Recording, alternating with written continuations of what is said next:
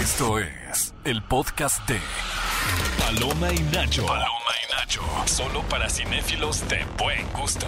Bienvenidos al podcast de Paloma y Nacho, su podcast predilecto para hablar de cine con invitados especiales de lujo. La verdad es una fantasía tener este espacio porque siempre tenemos pláticas bien interesantes. Y esta en torno temporada ha estado muy buena, ¿eh? Ha sido una gran temporada. La semana pasada tuvimos eh, a dos talentosos actores. De doblaje. Y conduc- bueno, conductores también, Carla Medina. Ajá.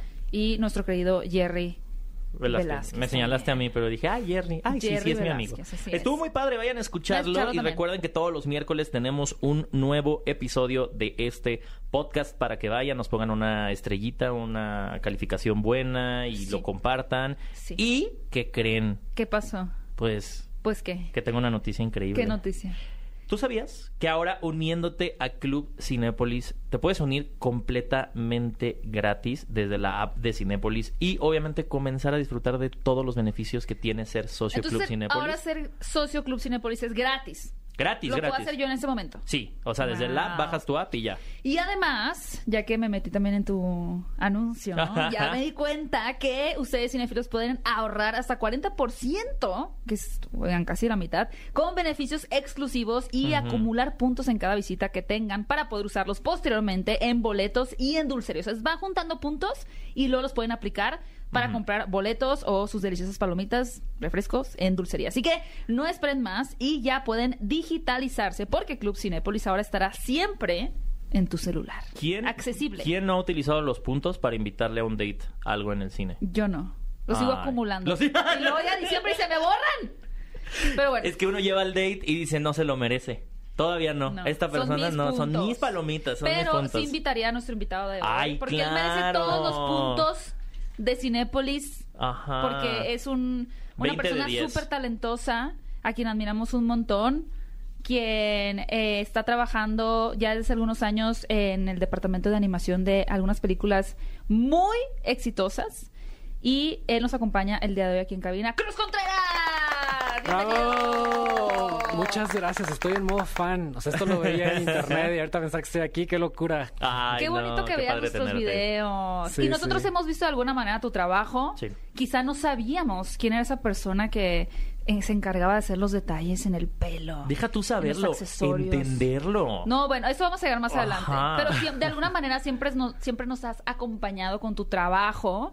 Y qué padre, me da mucho gusto a mí además que eh, has sido una de esas personas que es muy talentosa, que es muy dedicada, muy profesional y que al mismo tiempo encontró un espacio en las redes sociales, no solamente para dar a conocer tu trabajo, sino para contagiar a otra gente de lo que es la animación, ¿no? Porque mucha gente, claro, que le llama la atención la animación, de pronto estos detrás de escenas, mucha gente que se enamora del cine es como, es que yo veía detrás de escenas de películas, o en el caso de la animación, de los animadores, pero lo ves como algo tan lejano y el tener Sí. un ejemplo como el tuyo de eh, un, un mexicano que pues estudió y se preparó y ahora puede contar su experiencia en redes sociales, creo que es una inspiración y una motivación eh, Enorme. en un nivel gigante para muchos jóvenes y, y grandes y todos. Así que muchas felicidades, Cruz de Entrada. Muchas gracias, ha sido muy bonito eh, empezar con lo de las redes sociales. Yo les decía que jamás pensé que iba a tener como el éxito que tiene ahorita eh, mi. TikTok, ¿no? Jamás pensé que a la gente le fuera a interesar todo lo que hay detrás de las películas ¿Cuándo, animadas. cuándo empezaste con, con usar las redes para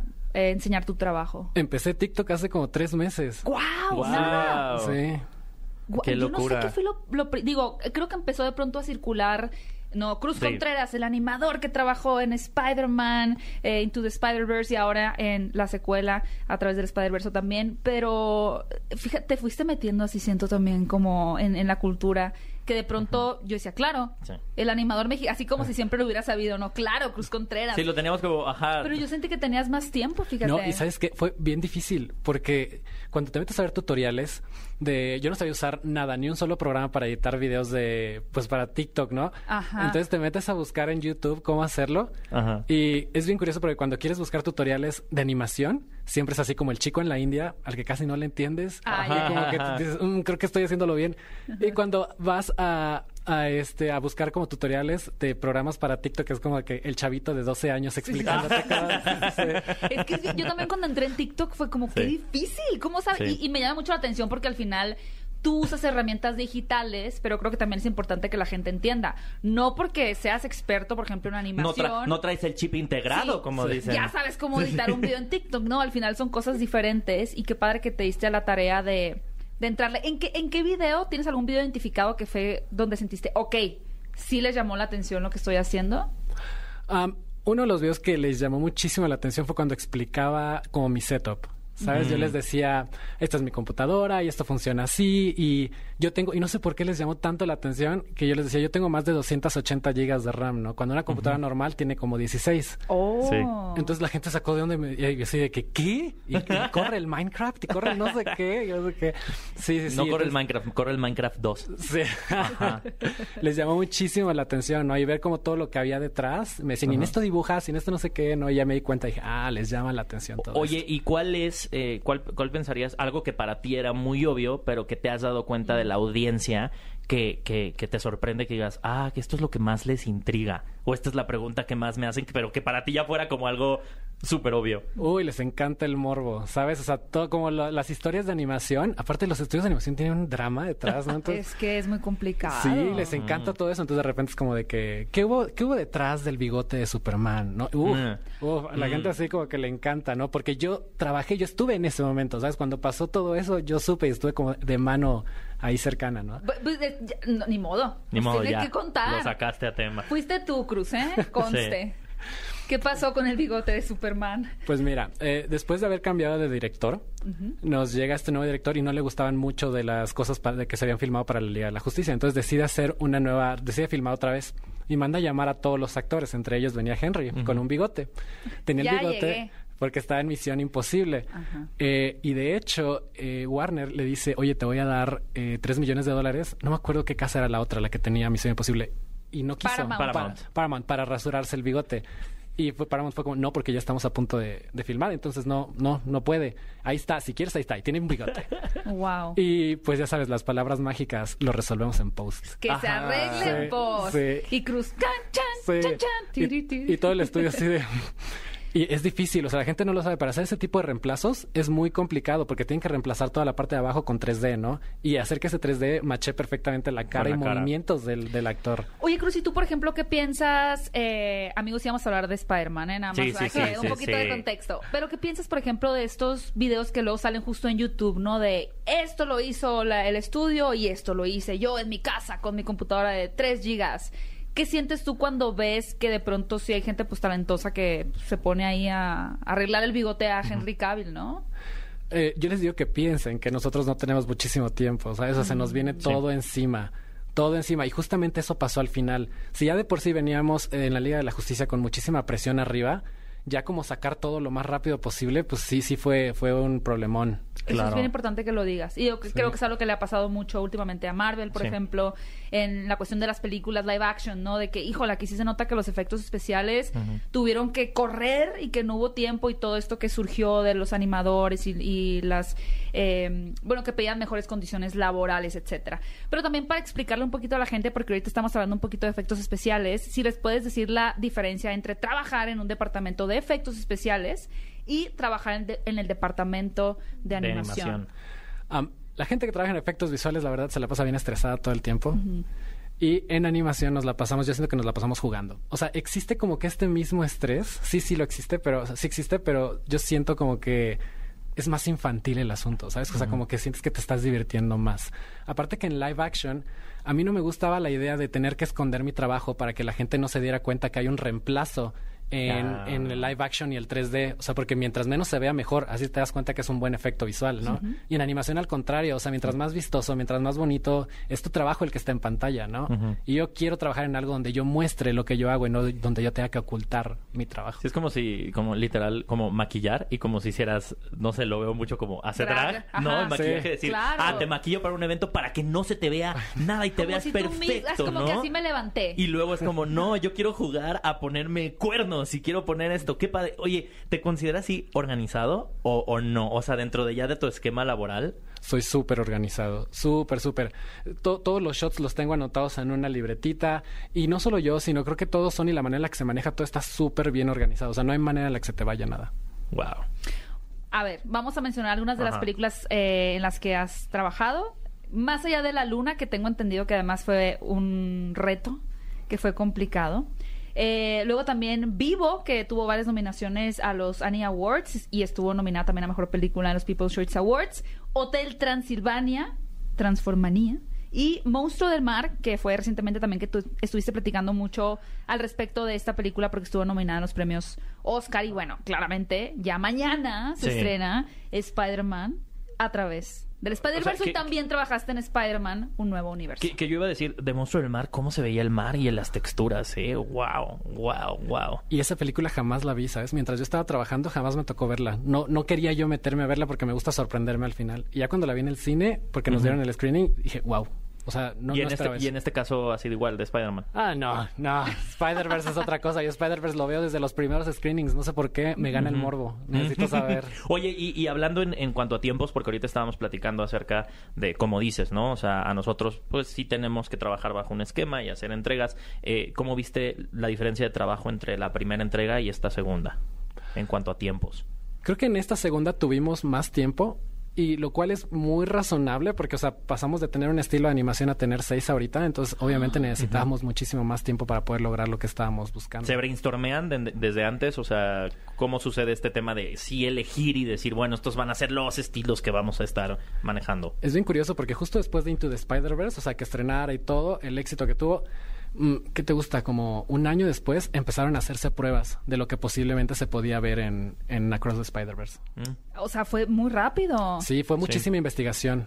¿Cómo fue, Cruz, para ti ser testigo un poquito de esta nueva propuesta visual? Porque, digo, sin duda uno de los grandes atractivos, además de una historia que funciona muy, muy bien, es la estética de, de la película. ¿Cómo fue para ti ser justo testigo de ese proceso de, miren, esto es lo que tenemos en mente, vamos a, a darle para que se logre hacer eh, esto de una manera que impacte a la audiencia, ¿no? Porque en papel igual se ve bien, pero ahora es trabajo de los animadores que haya una fluidez en ese trabajo, ¿no?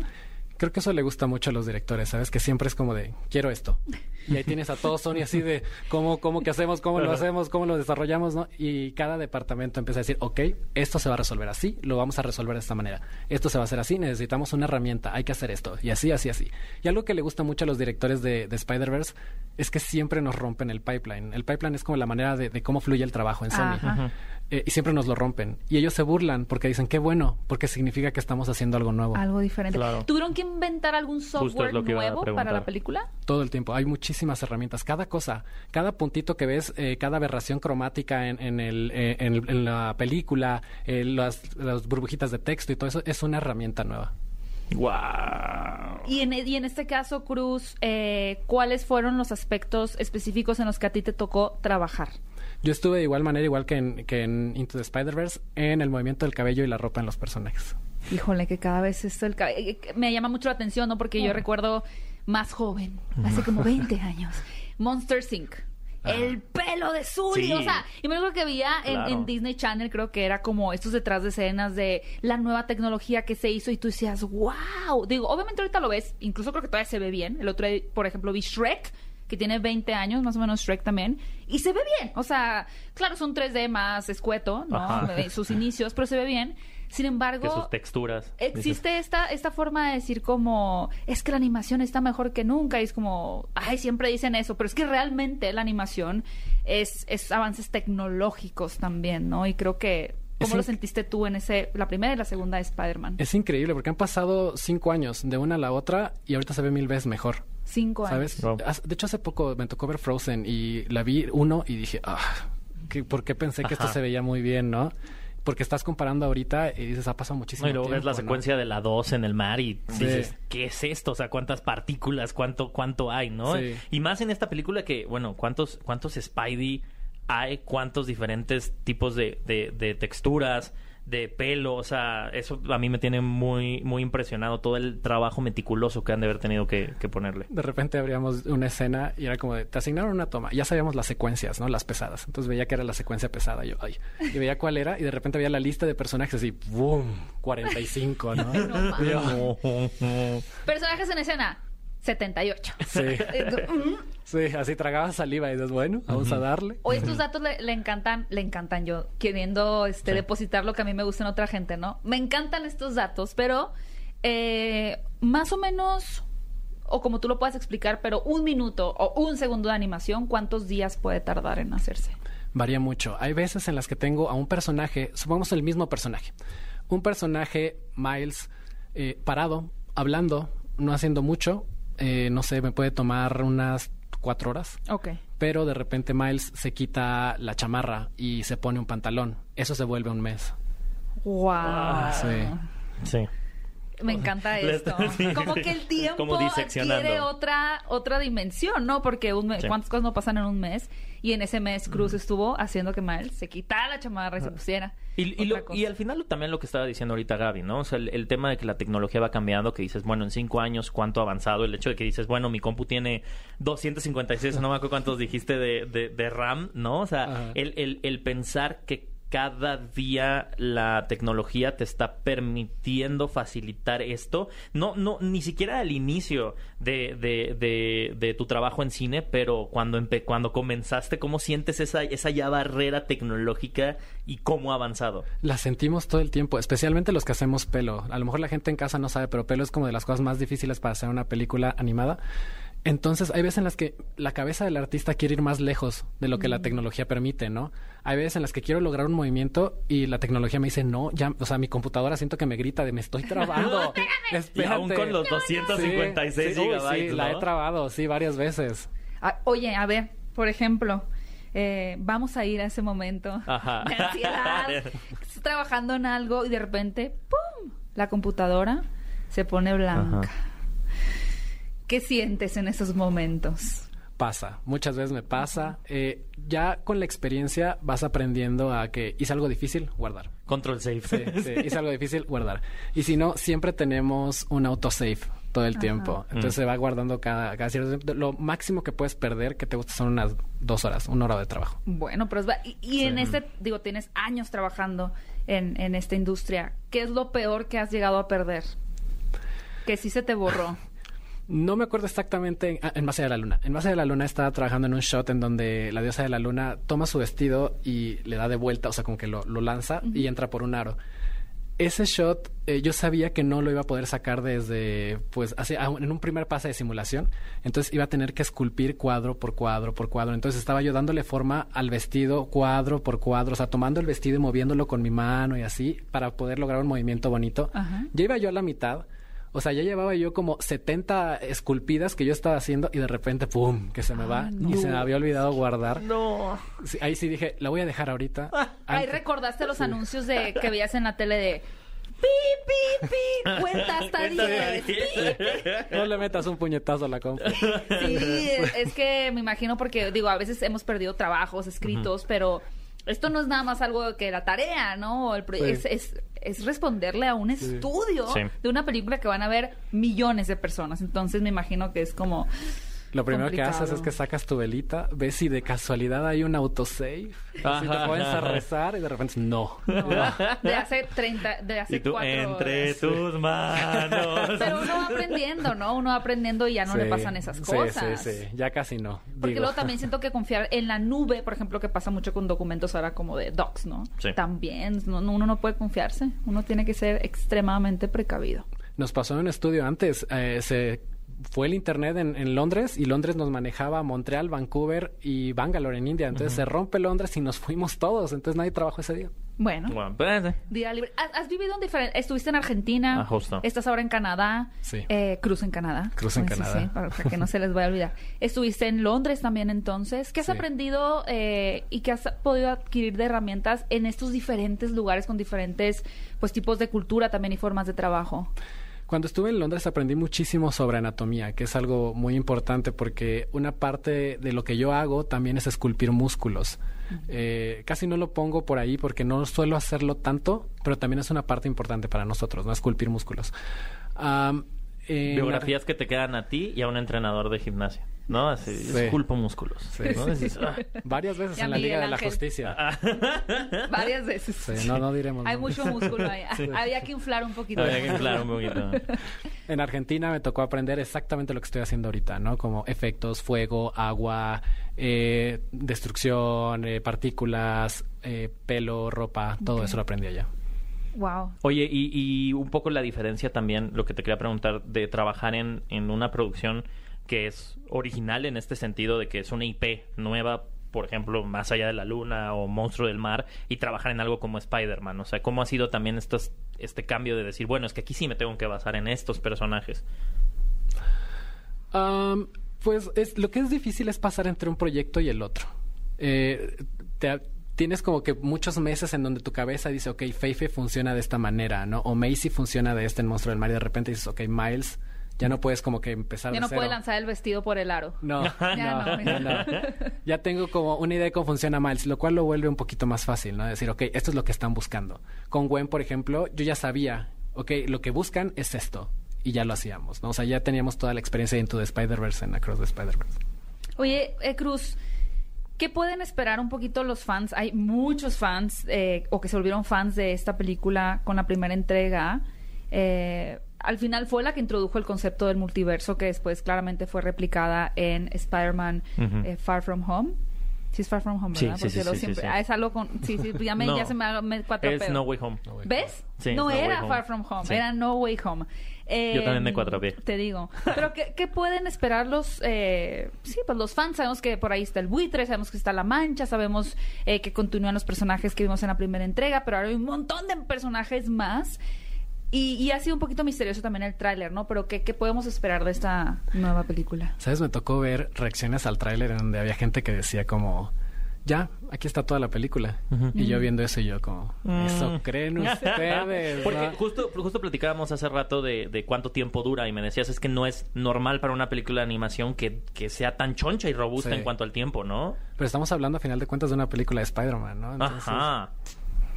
Sí, sí. Y Entonces no sabemos nada, dices. no saben Ignoramos. nada, no, se van a llevar muchísimas sorpresas. Ok.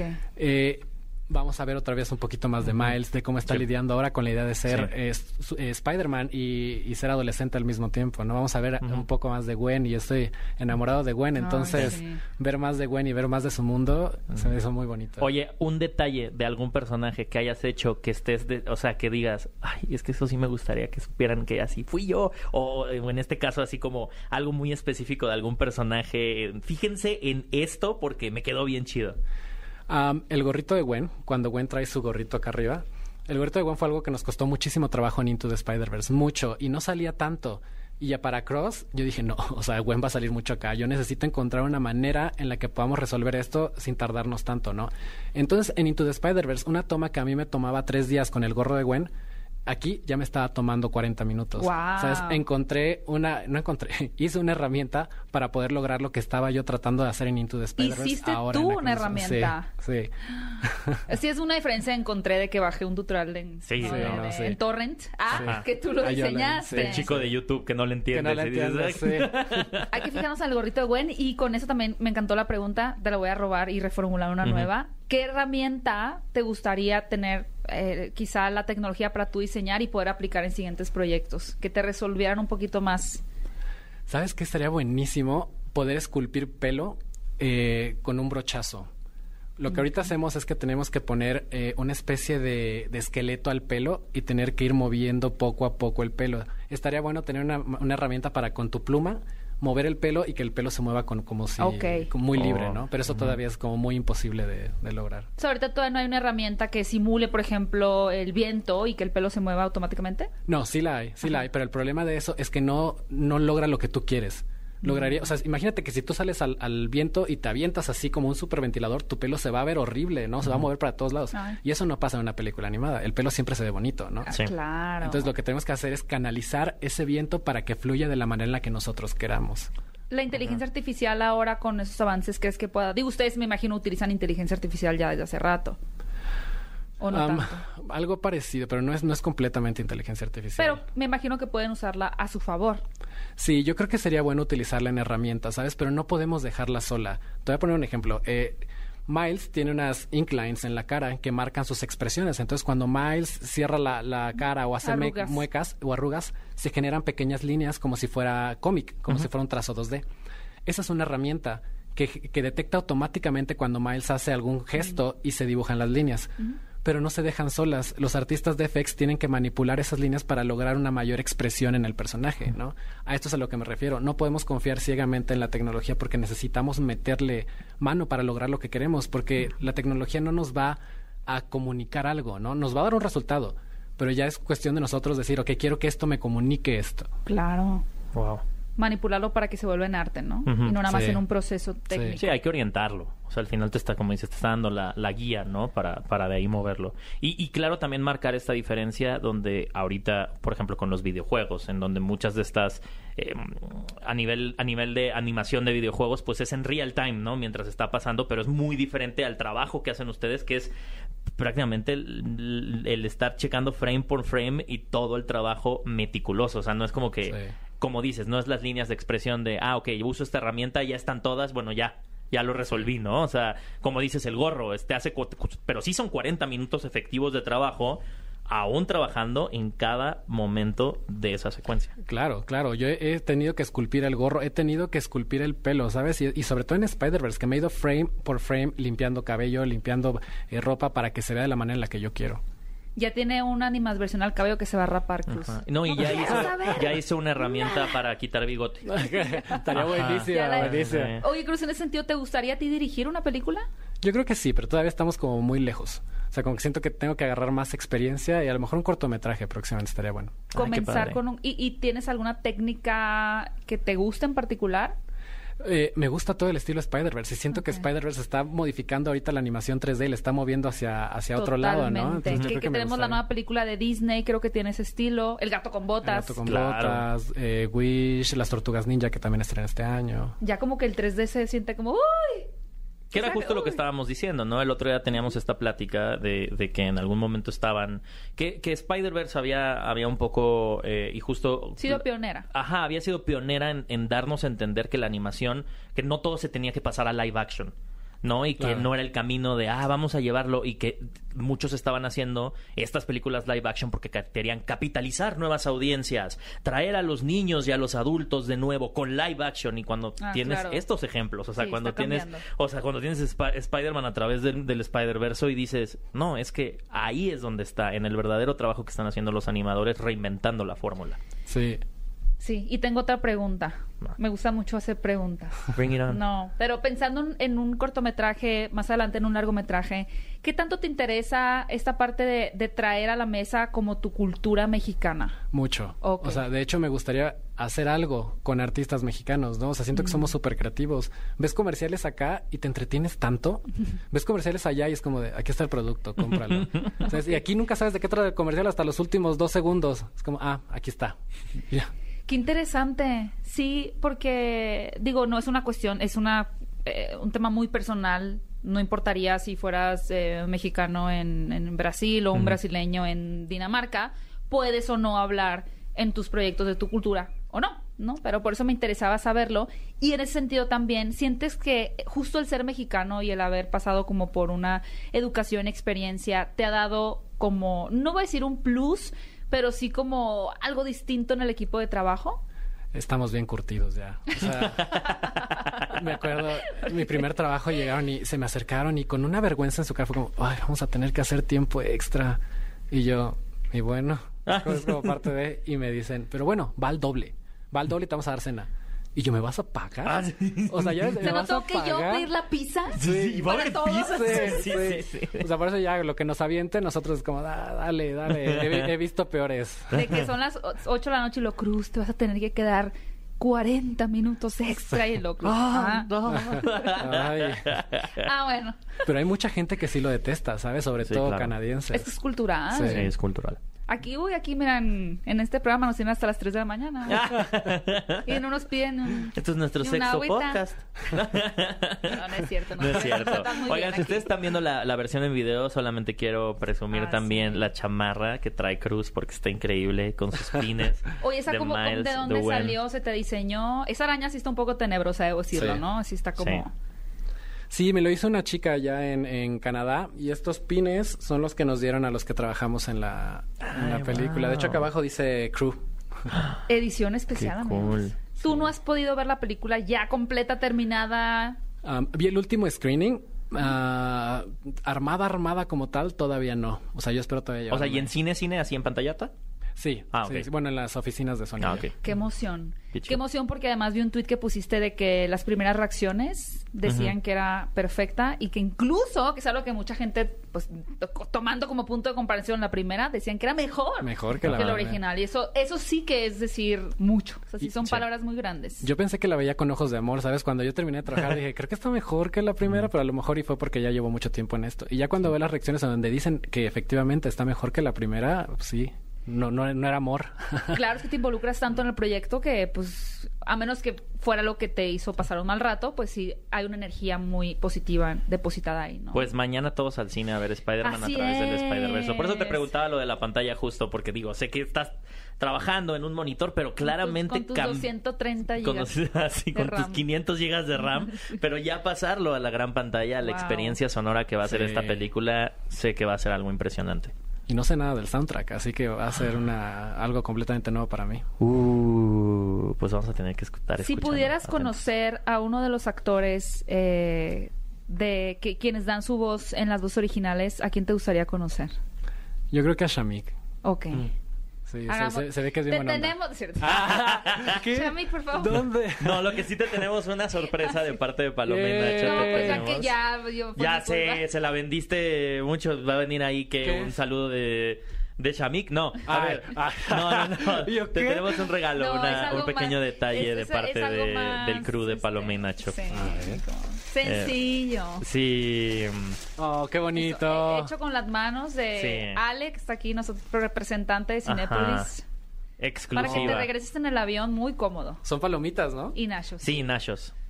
Pues es el mira. Nacho, ¿no? La palomita. Ese es el Nacho. Ese es el Nacho. Este. Sí. Mira, qué bonito. Muchas Sí. gracias.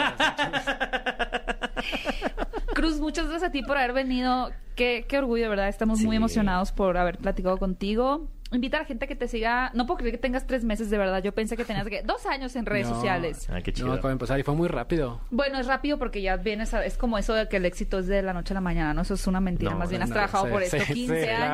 años y pum, o sea, claro, lo pones afuera y la gente empieza a reconocer lo que Sí. es. O sea, o sea, no es que hace cuatro meses te estabas picando la nariz, estabas trabajando en Sí. esto y luego además le sumaste, los tomaste las redes. Felicidades. ¿Cómo te pueden seguir, Cruz, en tus redes sociales? Estoy en Instagram, Twitter y TikTok como Cruz en Canadá. Ok. Perfecto. Como que pienso, no sé por qué en la canción de Coppel Canadá de Faye. Coppel Canadá. ¿Nunca ven ese comercial? Ya me acordé. Sí, Sí. ya, sí se van a acordar cuando digan, ¿cómo era el...? Y lo, ah, Cruz, en, Cruz Canadá. en Canadá, Cruz Sí, en Canadá. No Coppel Canadá. Arroba amigos. Cruz en Canadá y obviamente les queremos agradecer a ustedes que están escuchando este podcast. Recuerden escucharnos todos los miércoles y también en vivo a las 10 de la mañana en XFM 104.9, en el programa eh, Paloma y Nacho. Así es. Para que estén atentos de todo el chismecito del cine y pues ahí nos vamos a también platicar qué nos pareció Spider-Man a través del. Spider-Man. Bully, ¿cómo te pueden seguir en tus redes sociales? A mí me encuentran como arroba Héctor Trejo en todas las redes. A ti, Gaby. A mí como arroba Gaby Mesa 8. No olviden seguir a Cinépolis en todas sus redes sociales. A Cruz, claro que sí, Cruz Sí. en Canadá. Y nos escuchamos en el próximo podcast Sí. de Paloma y Nacho. Esto fue el podcast de Paloma y Nacho. Paloma y Nacho. Reseñas, recomendaciones, entrevistas y opiniones. Paloma y Nacho. Solo para cinéfilos de buen gusto. Escúchanos en vivo todos los sábados a las 10 de la mañana en Nexa FM 104.9.